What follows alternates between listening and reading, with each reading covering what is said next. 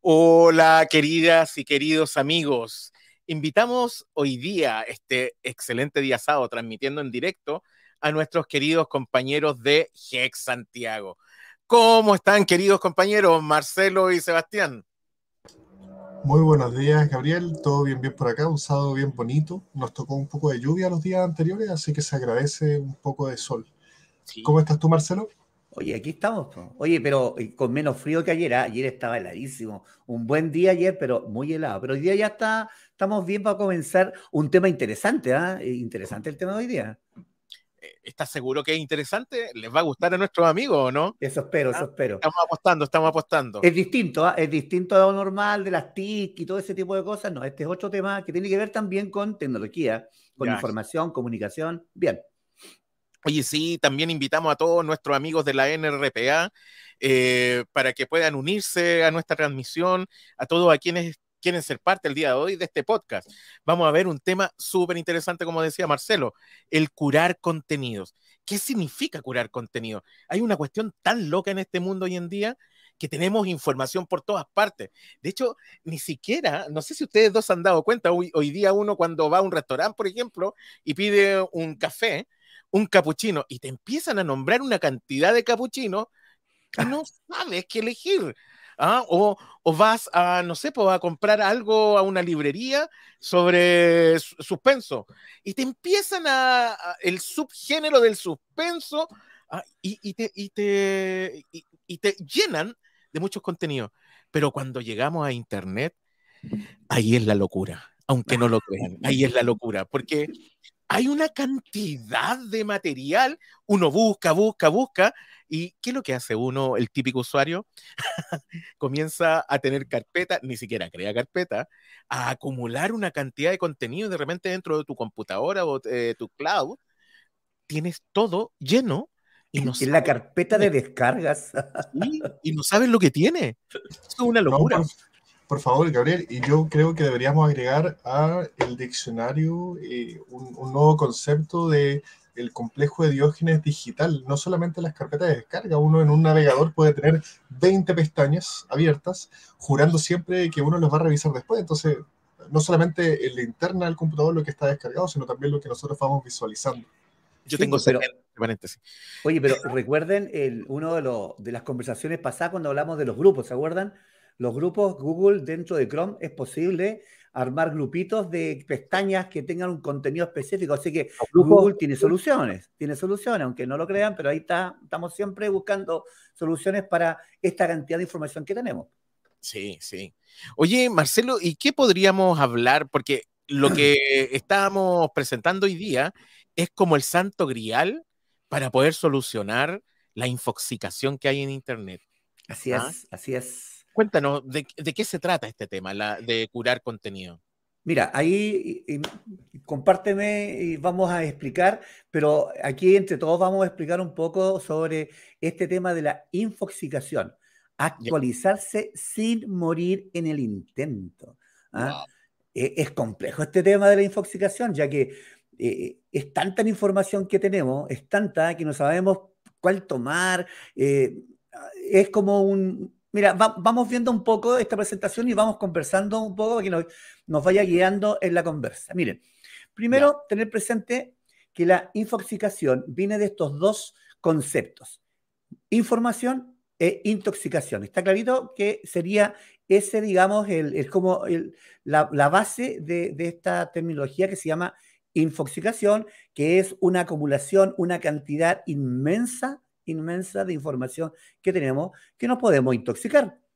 ¿ah? Y tiene, este es como una enfermedad. Ahí lo vamos a ir conversando y vamos a ir viendo y se van a dar cuenta que produce problemas, como se ve aquí, por ejemplo, en este personaje ahí, que está tirado ahí con, el, en, la, digamos, en el notebook o en el laptop, dependiendo de quién nos esté mirando, ¿cierto? Y, y, en realidad es complejo el tema. Pero mira, vamos a hacer un poquito de, de historia para para que, va, para que vayamos un poquito trabajando con esto. Recuerden de que esto de la información, ¿cierto? Los textos, eh, todo esto parte con el arte rupestre. Ahí, eh, en la época prehistórica, ¿cierto? en, las cuevas se hacían dibujos y, bueno, hay es un montón de otros temas que, que está involucrándose dentro de la prehistoria. Luego, eso les servía a ellos para poder comunicar lo que hacían, eh, no sé, y, muchas otras cosas que tienen que ver a lo mejor con comunicarse. ¿ah? y, era verbal la, comunicación también en esa época. Iba de generación en generación, de personas, de los abuelos. Mm. Era oral. Todo, todo se transmitía oralmente. ¿ah? Exactamente. Y luego vienen los papiros, ¿se acuerdan? Egipto, ¿ah? la escritura se, eh, se elaboraba a partir de Ciperus papyrus. Como dice ahí. una, papyrus. ¿ah? una hierba de la familia de los ciparaceas. Oh, estos nombres tan complejos. Parece nombre hechizo de cierta saga de adolescentes mágicos. bueno, después los chinos, famosos chinos, la invención del papel, ¿ah? el año 105 después de Cristo, ¿ah? el papel más antiguo que se conoce hoy en día con respecto a temas que tienen que ver con la escritura. Bueno, después vienen eh, la Edad Media, los amanuenses. Amanuenses, ¿qué es eso? Son los que escribían, son los que sabían ah. escribir. Muy, acuérdate que había muy poca gente letrada en esos tiempos. Entonces, estos personajes que sabían escribir hacían esos, esos tremendos folletos grandes escritos y. Eh. ¿Tú sabías que, por ejemplo, los monjes en los monasterios en la antigüedad, habían algunos monjes que se dedicaban solamente a escribir?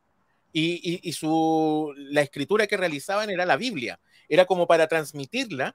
¿Y qué es lo que hacía? Era un monje que entraba, no sé, pues a los 14 años y, moría a los 50, porque se moría bastante joven ante uno. Sí, antes se moría tan joven. Toda su vida en su celda era escribir o transcribir, mejor dicho, la, la Biblia. Y esa era su, su, forma de hacerlo. Y es por eso que también, y no solamente la Biblia, sino que otros contenidos, muchos monasterios eh, son ricos en material escrito que no están en otras partes. ¿ah? Ahí, hay también un traspaso. Ellos, en, en cierta medida, ya curaban contenido. ¿ah? Eh, sí, ya curaban, ya curaban, ya seleccionaban el contenido y en realidad lo curaban, ¿ah? porque no, no escribía cualquier cosa. No, no. Era lo que realmente era interesante en esa época.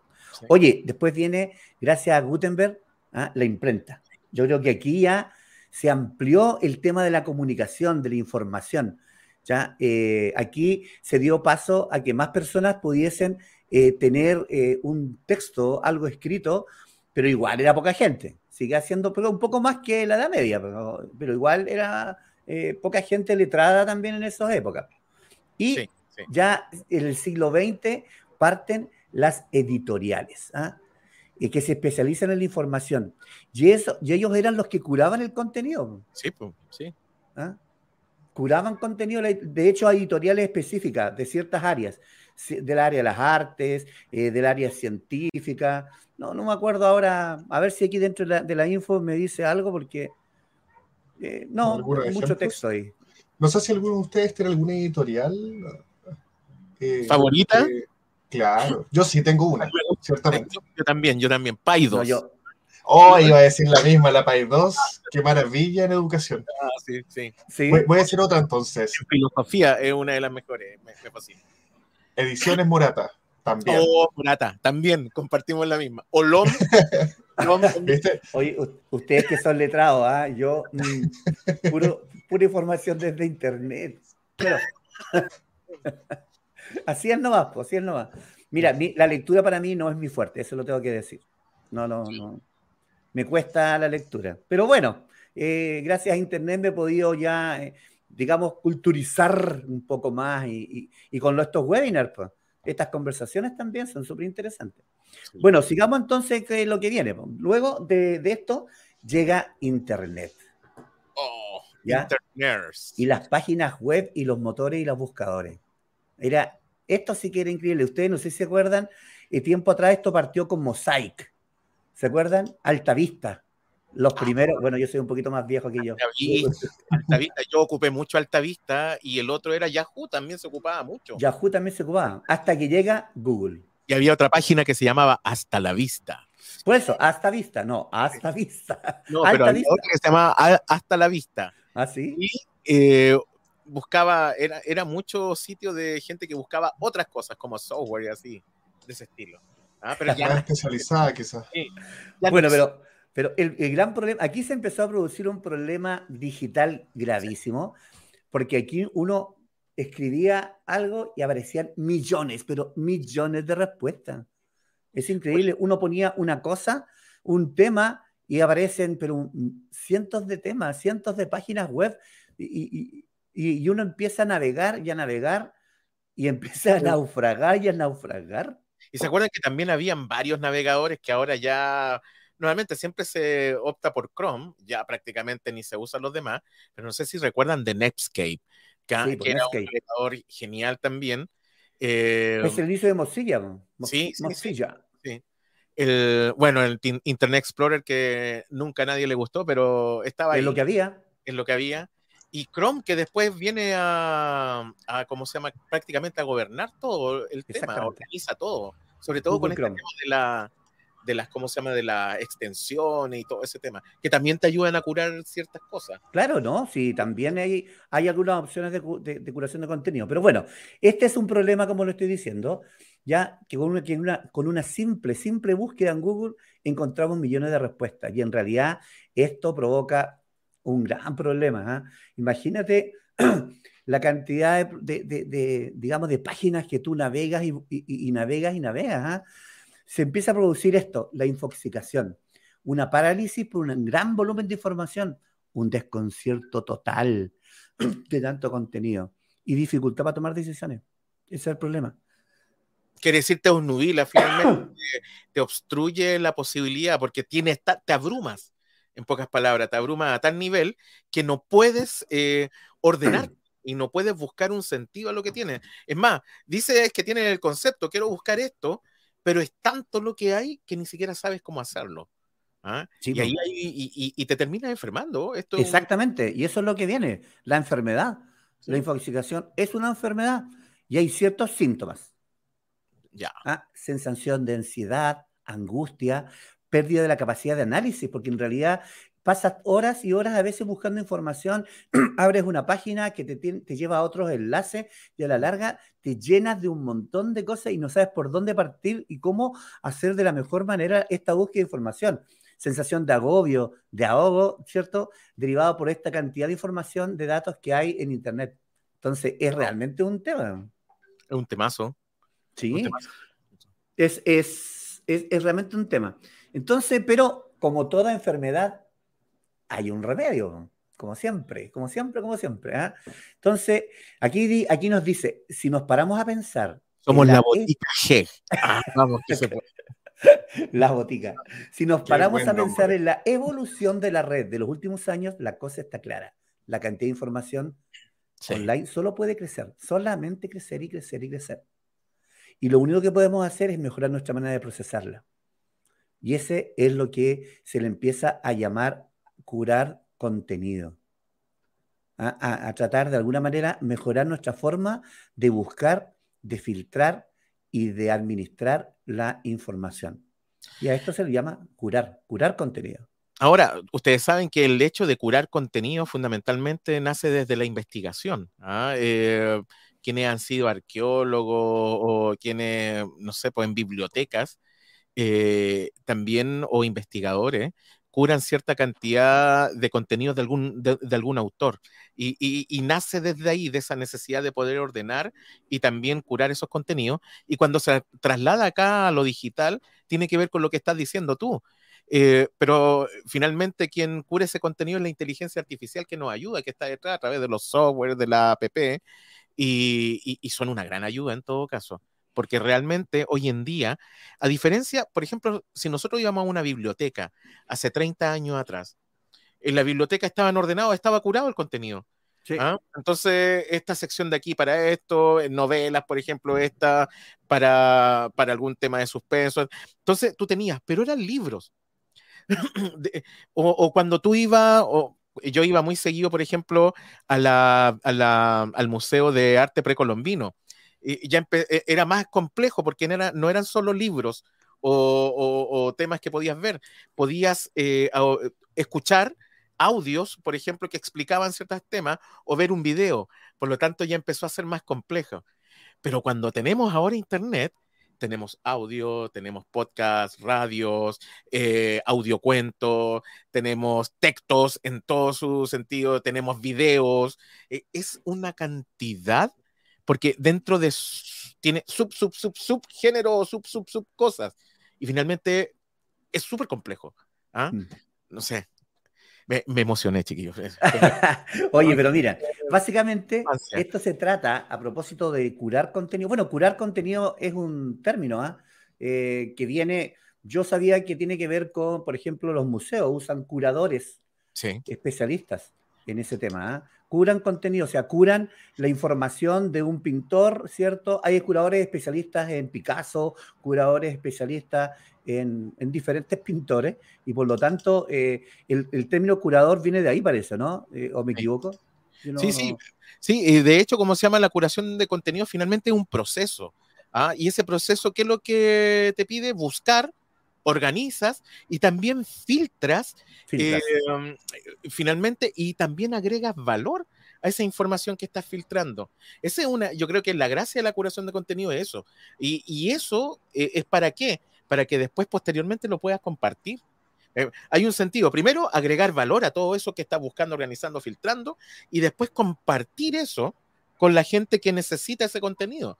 Finalmente eso es. ¿ah? Exactamente. Entonces, hay que seguir como esta, estas reglas que están aquí. ¿ah? Primero, buscar, filtrar, filtrar muy bien, leer lo que has filtrado y luego agruparlos para personalizarlos. Esas es como las tareas que tenemos que hacer cuando implica la búsqueda de información. Entonces, y tenemos que tener un orden y hay que ser bastante concreto, estructurado con respecto a esto, porque si no, de alguna manera es demasiada la información que uno tiene y se pierde en el intento tratando de buscarlo. ¿ah? Así que... Oh, bueno, aquí Google también nos ayuda harto ¿ah? en, varias de estas cosas, ¿o no, Sebastián? Sí, justamente estaba pensando en, aquello. Yo creo que viene mucho desde esta filosofía de Google, la misión de Google. No sé si ustedes la, han escuchado antes, que es eh, organizar la información del mundo para hacerla más accesible para todos y todas. Eh, y el organizar, como ustedes bien comentan, implica igual hacer este proceso de filtrar la información, de poder agrupar. Por eso dentro de todas estas herramientas que tenemos a disposición siempre están los momentos como los favoritos, los marcadores, eh, las mismas pestañas que se pueden agregar, eh, agrupar. En Google Drive, cuando son nuestras carpetas personalizadas, también podemos eh, construirlas de la manera que sea más cómoda para nosotros. Yo creo que absolutamente me, estoy de acuerdo con lo que comentaban. Google tiene esto bien integrado dentro de su lógica, porque sabemos, como decía Marcelo, que la información crece todos los días y, bueno, no, no, hay tiempo para leerlo todo. Entonces, como hay tanta información, finalmente es como leo todo, pero no leo nada. Sí, eso pasa, pasa siempre. Bueno, pero sigamos avanzando en esto. Este proceso de curación tiene, y, para combatirla en forma eficaz, tenemos que tener bien claro estos, estos pasos. ¿ah? Seleccionar fuentes de información. Tener seleccionadas ciertas fuentes que son de nuestra eh, profesión, de nuestra expertise. Yo creo que eh, para ello eh, hay algunas páginas y después les, vamos a contar algunas que nosotros tenemos donde, eh, donde tenemos nuestros propios feed o RSS de información. ¿ah? Eliminar todo aquello que nos distrae cuando estamos buscando. O sea, si nos vamos a buscar un tema, tratemos de irnos por ese tema porque es muy fácil naufragar. O sea, empieza a buscar un tema y de repente te aparece un, otro tema de que tú lo estás buscando hace unos días atrás y no, no, hay que descartarlo. Hay que tratar de siempre de eliminar bien, ¿cierto? Las distracciones, como dice aquí. Usar herramientas de gestión y lectura de contenidos. ¿Ya? Y, y, y luego que ya tienes todo ello, difundir los contenidos. Recuerden de que Internet no podemos ser visitantes, tenemos que ser residentes. Y por lo tanto, así como nosotros buscamos, también tenemos que compartir. Y para ello hay ciertas páginas que nos permiten hacer este tipo de cosas. ¿ah? ¿Cuáles son esas páginas? Ah, Mira, porque estoy así ya, pero con ganas de conocer y poder saber de qué manera puedo, puedo curar ese contenido. ¿ah? sobre todo a nuestros oyentes, tanto también quienes nos están viendo en YouTube, que lo van a poder ver de manera diferida, pero también los podcasts, ¿ah? los podcateros que nos escuchan en Edu Ondas, recuérdenlo, Edu Ondas. Pueden escucharnos a través de Spotify, a través de Apple Podcast y también obviamente de Anchor, eh, en donde estamos nosotros, ¿ya? Exactamente. Oye, una de las páginas que yo he usado para curar contenido. Es decir, yo soy profesional de la educación y de las tecnologías. Y por lo tanto, me muevo en esos ambientes. Entonces, Scoop It, se llama Scoop It. O scoop.it, S-C-O-P-P.it. ¿Ya? Es una página para publicar, para, es como un tablero digital, para compartir contenidos curados. En este caso, yo soy el profesional, yo soy el curador de contenidos. Y por lo tanto, yo trabajo en esta página y curo contenido y creo tableros. Por ejemplo, yo tengo un tablero de información que se llama Educación en la Nube, TIC y la Web 2.0. Son temas que tienen que ver con educación. Y ahí voy yo subiendo páginas web o voy subiendo información que tiene que ver con ese tema.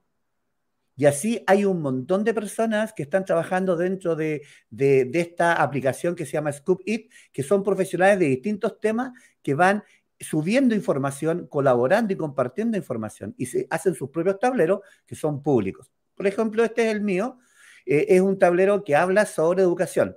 Entonces, estamos hablando, de, por ejemplo, de Flip Classroom, herramientas digitales interactivas, eh, hablamos de Google Classroom para docentes, crear videos, eh, y así un montón de temas que tienen que ver con educación y tienen que ver con tecnología. no sé, dime. Me, acordé mientras eh, vi este Scoop It de Simbalú, no sé si la han ocupado alguna. Simbalú también es una muy buena alternativa. Es súper interesante porque además es como un escritorio del escritorio. Y ahí tú puedes agrupar todas tus páginas, los temas que estés. Y sí, me acordé de Simbalú. Sí, ah. Simbalú también es una buena alternativa de trabajo para poder, pero ahí también se clasifican. Pero ahí uno es profesional. Es, mira, yo siempre he dicho que Simbalú son como los favoritos. La, la gran ventaja del Simbalú, que yo lo puedo abrir, el, puedo tener el Simbalú en mi celular trabajando rápidamente. Llego más rápido a Simbalú con la información que tengo que a mis favoritos que tengo en, eh, que tengo en Chrome, por ejemplo. Entonces, también es una aplicación interesante. Y sabes otra, otra aplicación también que me gusta mucho, porque esta es como un contenedor de feed, de RSS. ¿ya? Mm. Los RSS son como, son como unos códigos que están en, en, en XML, XML dentro de las páginas web ejemplo, de los diarios, de blogs. Entonces, tú tienes esas, es como una suscripción digital, que tú lo subes, esa suscripción digital la subes a un, a un porta feed. Y en este caso yo uso mucho el, uno que se llama Feedly, F-E-E-D-L-Y, Feedly, que es como un contenedor de feed o de RSS y que mm. se clasifican, uno lo puede clasificar por, por tema, ¿ya? Y, y, y, lo bueno que tiene porque estos feeds que están en estas páginas se van actualizando, por ejemplo, de los diarios, información de diario que se actualiza todos los días, información de blog de interés de cada uno. Hay blogs de mucho tipo de, profesiones y eso se van actualizando. Hay gente que está constantemente actualizando información y se actualiza automáticamente en este contenedor. O sea, tú no tienes que ir a esas páginas para ver si hay algo actual. Este contenedor ya realiza un seguimiento de las perspectivas de la web sin tener que leerlo todo. Es como, es como que me llega el diario a la casa, me llega la revista a la casa, ¿me entienden? Eh, eh, análogamente, así uno se suscribía al diario, por ejemplo, a una revista científica y te llegaba todos los meses o todas las semanas o todos los días, dependiendo la periodicidad que tenía ese, esa revista. ¿Cómo uno adquiere el, link RSS? Aparecen en, normalmente con una figurita ya que tiene que es bien específica, que ahora no lo vamos a mostrar, pero es muy parecida a. Es en color amarillo normalmente. y, ah, sí, sí. Y, aparece en los rincones abajo de las páginas. Y dice RSS. Una línea, sí. Sí, unas líneas. Dice RSS o dice feed. Feed. F-E-E-D. Feed. Ya, perfecto. Entonces, eh, son súper interesantes. Creo que es un tema a conversar a futuro también. Cómo yo puedo, de alguna manera, suscribir a través de, de los RSS Así que interesante esta página. Eh, yo la muestro, aquí tengo mi, tengo mi feed y tengo encasillado ahí páginas que tienen que ver con educación y tecnología y me va mostrando las últimas publicaciones. Tengo alrededor de, de 15 páginas web y, o 15 blogs distintos y al lado me aparecen todas las actualizaciones que se van produciendo día a día y me dice hace cuántas horas se publicó esta información, hace cuántos días y de páginas distintas. Entonces, Feedly es un buen repositorio de, digamos, de, páginas de información que tiene que ver con mi profesión, ¿ah? con, mis temas, porque yo clasifico y soy el curador de contenido. Yo hago, yo curo contenido con respecto a mi tema. Sí, pues, ¿Y Marcelo? Que no sea.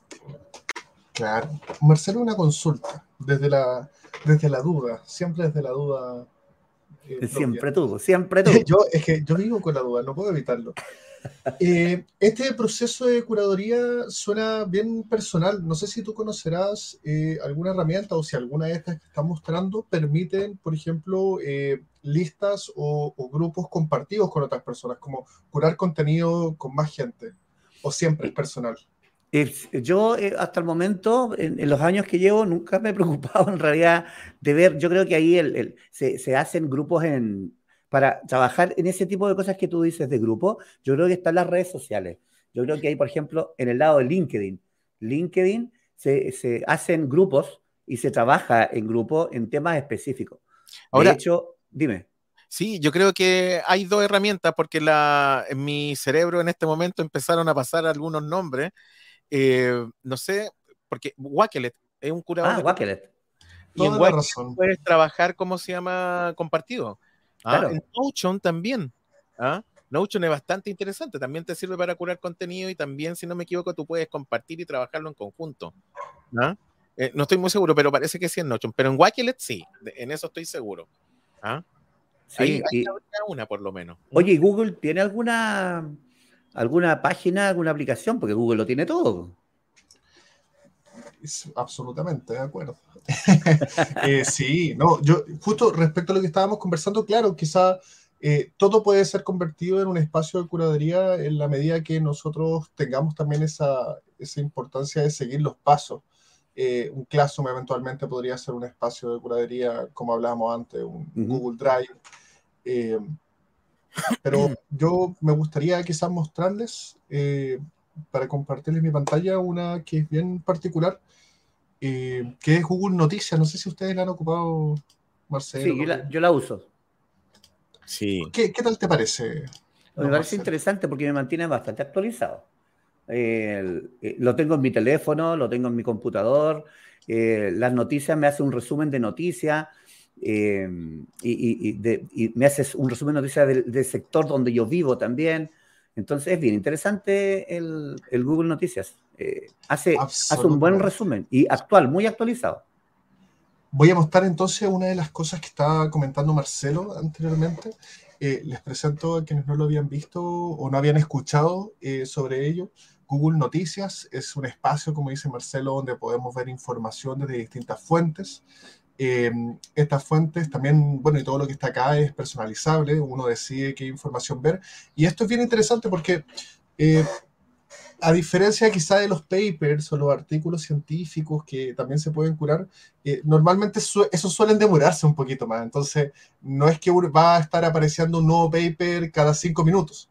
Eh, pero sí es posible que tengamos noticias cada cinco minutos y por lo tanto las noticias es un espacio bien eh, importante donde curar contenido, porque también mm. las noticias eh, son cosas que nos pasan directamente, o sea, escuchamos de cosas que están sucediendo en mi misma ciudad, en mi mismo país, eh, y dependiendo desde por dónde me voy, qué tipo de percepción también me, me va a ir quedando. Por lo tanto, Google Noticias es un buen espacio que resume entonces lo medular de toda la información. Tenemos noticias destacadas desde este espacio, desde distintas fuentes. ¿Cómo sabe qué fuente utilizar? Porque eh, yo he indicado eh, dónde me encuentro. Acá, por ejemplo, yo tengo dos tipos de noticias locales. La Florida, que es donde habito normalmente, y eh, Santiago Centro. Entonces, dependiendo del el tipo de espacio que vaya buscando, va a ser el tipo de noticias que va a ir apareciendo. Ahora bien, estas noticias destacadas son algunas que yo no, quizás, ah, qué interesante, pero en realidad no quiero saber mucho de esto, puedo ocultar las noticias específicamente de esta fuente o a diferencia, o sea, o, en contraste, quisiera decir, eh, si es que hay una noticia en realidad, por ejemplo, algo que no está pasando a nosotros, quizás les pasó mucho a ustedes en el cambio de hora. Chile hubo un retraso del cambio de hora y pasaron muchas cosas, muchas reuniones, quedaron mal tengo un, tengo un desorden ahora y hasta, mañana, porque parece que hoy día se cambia la, hora, ¿no? Hoy día a las 12 de la noche retrocedemos una hora. Oye, qué terrible, porque nosotros, por ejemplo, bueno, en la mayoría de las escuelas hoy en día se está usando el libro digital, po, y para poder firmar las horas de clase se tiene que hacer a través de un token. Y ese token, sobre todo el, el de Google, no podía hacerse, y era por el cambio de hora. Qué heavy, ¿cómo se llama? Cómo el sistema se traba en todas esas cosas, pero pasó. Pasó. Entonces, por ejemplo, si yo tengo mucho interés por este tema del cambio de hora, quiero asegurarme 100% de que en realidad es hoy día cuando cambia y no mañana o en qué horario y adelantamos atrasamos, Google Noticias nos permite un espacio que se llama cobertura completa. Y al apretar en cobertura completa lo que te muestra son las noticias principales respecto a la temática que tú elegiste, pero desde diversas fuentes. Por ejemplo, acá tenemos la tercera, Bio Bio Chile, 24 horas, 20 minutos.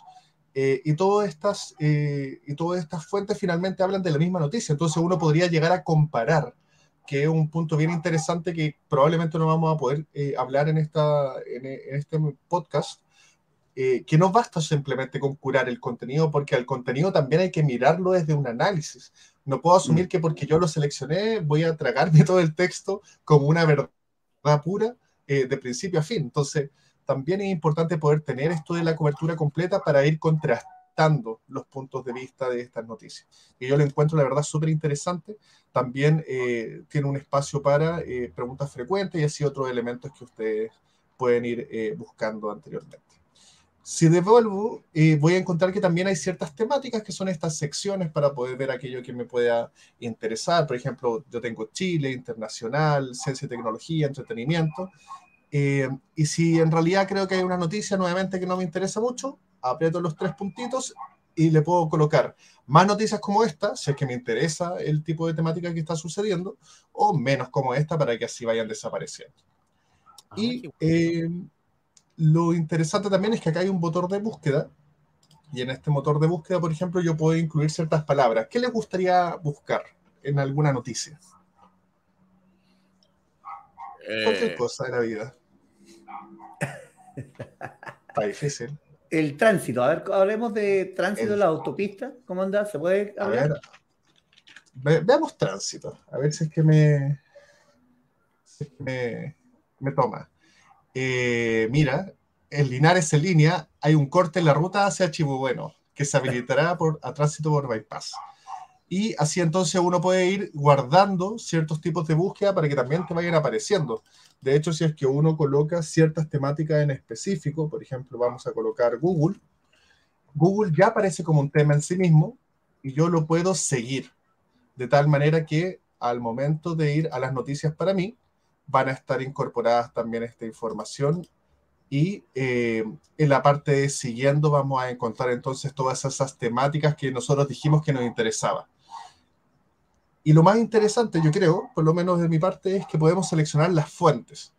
Eh, por lo tanto, yo puedo elegir de dónde sacar. Marcelo decía que en la otro espacio apretábamos los tres puntitos y de esa manera conectábamos eh, la, fuente original, llamémoslo así, con el espacio de curaduría.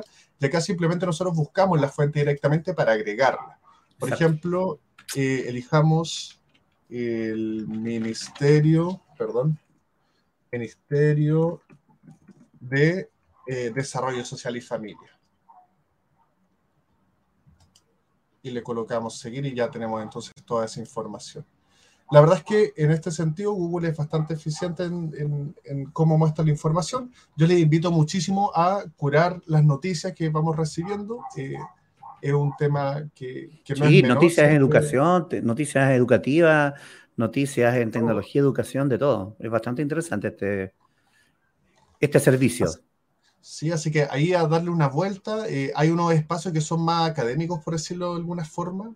Eh, podríamos llamarlo, por ejemplo, esos artículos científicos, pero yo creo que las personas de, de, a pie, como uno dice normalmente, eh, lo que más leen son noticias y las leen las noticias desde donde salgan, Facebook, Instagram, y por lo tanto Google como un espacio para poder aglutinar todo, yo creo que gana muchos puntitos. sí.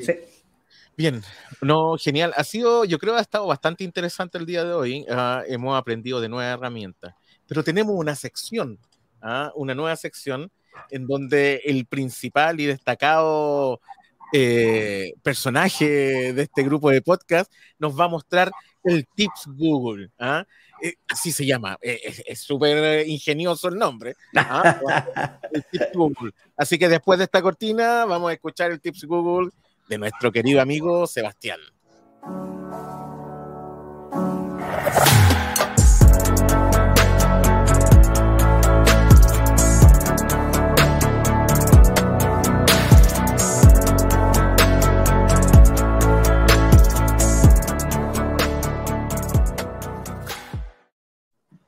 Vamos, Sebastián, ¿qué nos puede mostrar el día de hoy? Perfecto. Bueno, hoy día vamos a eh, hacer algo bien particular que tiene que ver con eh, la búsqueda de Google. Yo creo que cualquier curaduría tiene que partir por el proceso de búsqueda. Y como mostraban anteriormente Marcelo, Gabriel, eh, hay ciertos pasos. Buscamos, pero no solamente buscamos, sino que tenemos que filtrar. filtrar. Y para eso, entonces. Google tiene todo un, toda una lógica de, cómo filtrar la información de tal manera de que podamos escoger y encontrar aquello que nosotros necesitamos realmente. Por lo tanto, acá, eh, si es que vamos a la sección de herramientas, que no siempre estamos revisando, nosotros vamos a poder empezar a filtrar dependiendo del idioma en el cual estamos buscando, dependiendo de las fechas, eh, si es que hay alguna información que quisiéramos saber que eh, es de última hora, por ejemplo, algún sismo, algún, algún tipo de terremoto a nivel mundial, o salió una nueva información respecto a cómo cambiaron las bases curriculares de, en Chile, y por lo tanto queremos saber lo último que salió, aplicamos entonces el criterio de búsqueda para poder poner las últimas 24 horas y así saber que lo que buscamos es efectivamente lo que eh, estamos buscando. Podemos hacer búsqueda exacta a través de Google si es que colocamos entre comillas. Sí, ahí en engranaje, Seba, está, que, Google cambió la ubicación de los elementos, y ahí en, engranaje está la búsqueda así como por, por tema y por todo. Justamente. Y acá uno de los tips más grandes es que podamos empezar a encontrar cuáles son estos identificadores al momento de búsqueda. Por ejemplo, si es que ocupamos entre paréntesis, significa que la búsqueda que nos va a aparecer va a ser de lo que está, de las palabras exactas que están acá.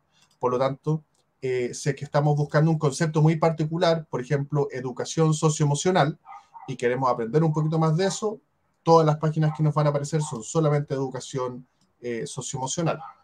O, por ejemplo, si es que estamos buscando algún tipo de archivo, podemos colocar eh, esto, todo esto en, en, tiempo real. Type, que es el tipo de archivo que nosotros queremos conseguir. Por ejemplo, estamos buscando eh, textos académicos quizá.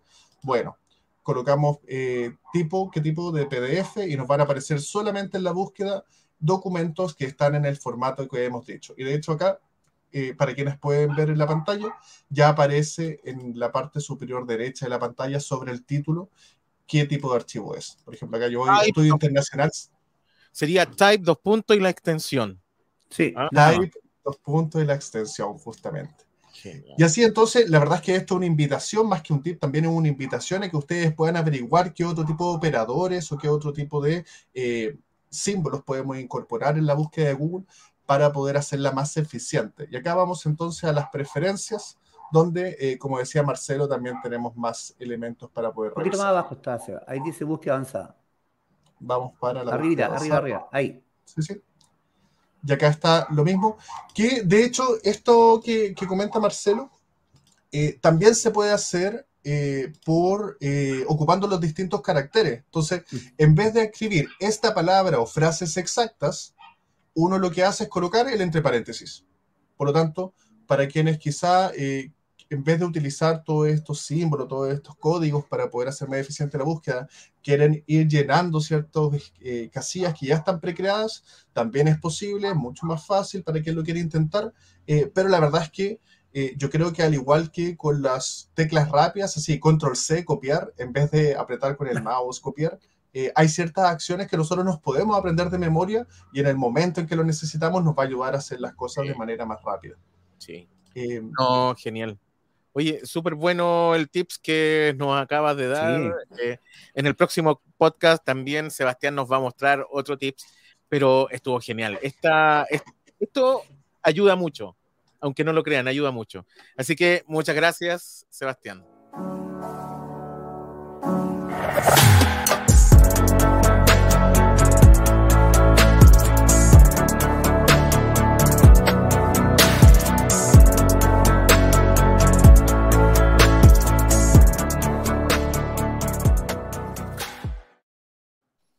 Bueno, amigos, ha sido una gran jornada el día de hoy. ¿ah? Eh, recordarle a quienes nos escuchan y también nos ven a través de YouTube que vamos a estar en, en Anchor, Spotify, Apple Podcast y eh, con el nombre Edu Ondas. Ustedes ya saben este podcast que se inició desde Hex Santiago ¿ah? para el mundo. ¿Algo que decir, compañeros, amigos, antes de cerrar esta sesión del día de hoy? No, que ha sido un grato gusto de hablar de este tema, de la infoxicación y de la curación de contenido. Creo que es un tema que la gente eh, lo vive, pero no sabe lo que significa ni cómo tampoco, eh, de alguna manera, eh, poder hacerlo de mejor, manera, de mejor forma. Digamos. Así que no, es un muy buen tema y esperamos seguir avanzando en temas distintos. Esa es la idea de, de estas reuniones y estas conversaciones que hacemos cada 15, 20 o 30 días ahí vamos de repente organizándonos. Depende de los tiempos. Ah, sí. Y bueno, dejar invitados también a todos y a todas a que eh, si conocen alguna otra página que sirve de curadería, por favor que la puedan compartir eh, tanto en los comentarios de YouTube como en otras publicaciones de Hex Santiago. Eh, y ahí mismo nosotros entonces también les podemos dejar una lista de estos de estos códigos, estos caracteres que pueden utilizar en la búsqueda de Google para poder hacer sus búsquedas más eficientes. Así que no, solamente dejarlos invitados. Oye, muchas gracias, estimados compañeros de Hex Santiago, amigos de Hex Santiago, y a ustedes también, quienes nos están escuchando o nos están viendo. Así que un gran abrazo a la distancia y espero que les haya gustado este capítulo número 3 de la temporada 2 de Edu Ondas. Nos vemos.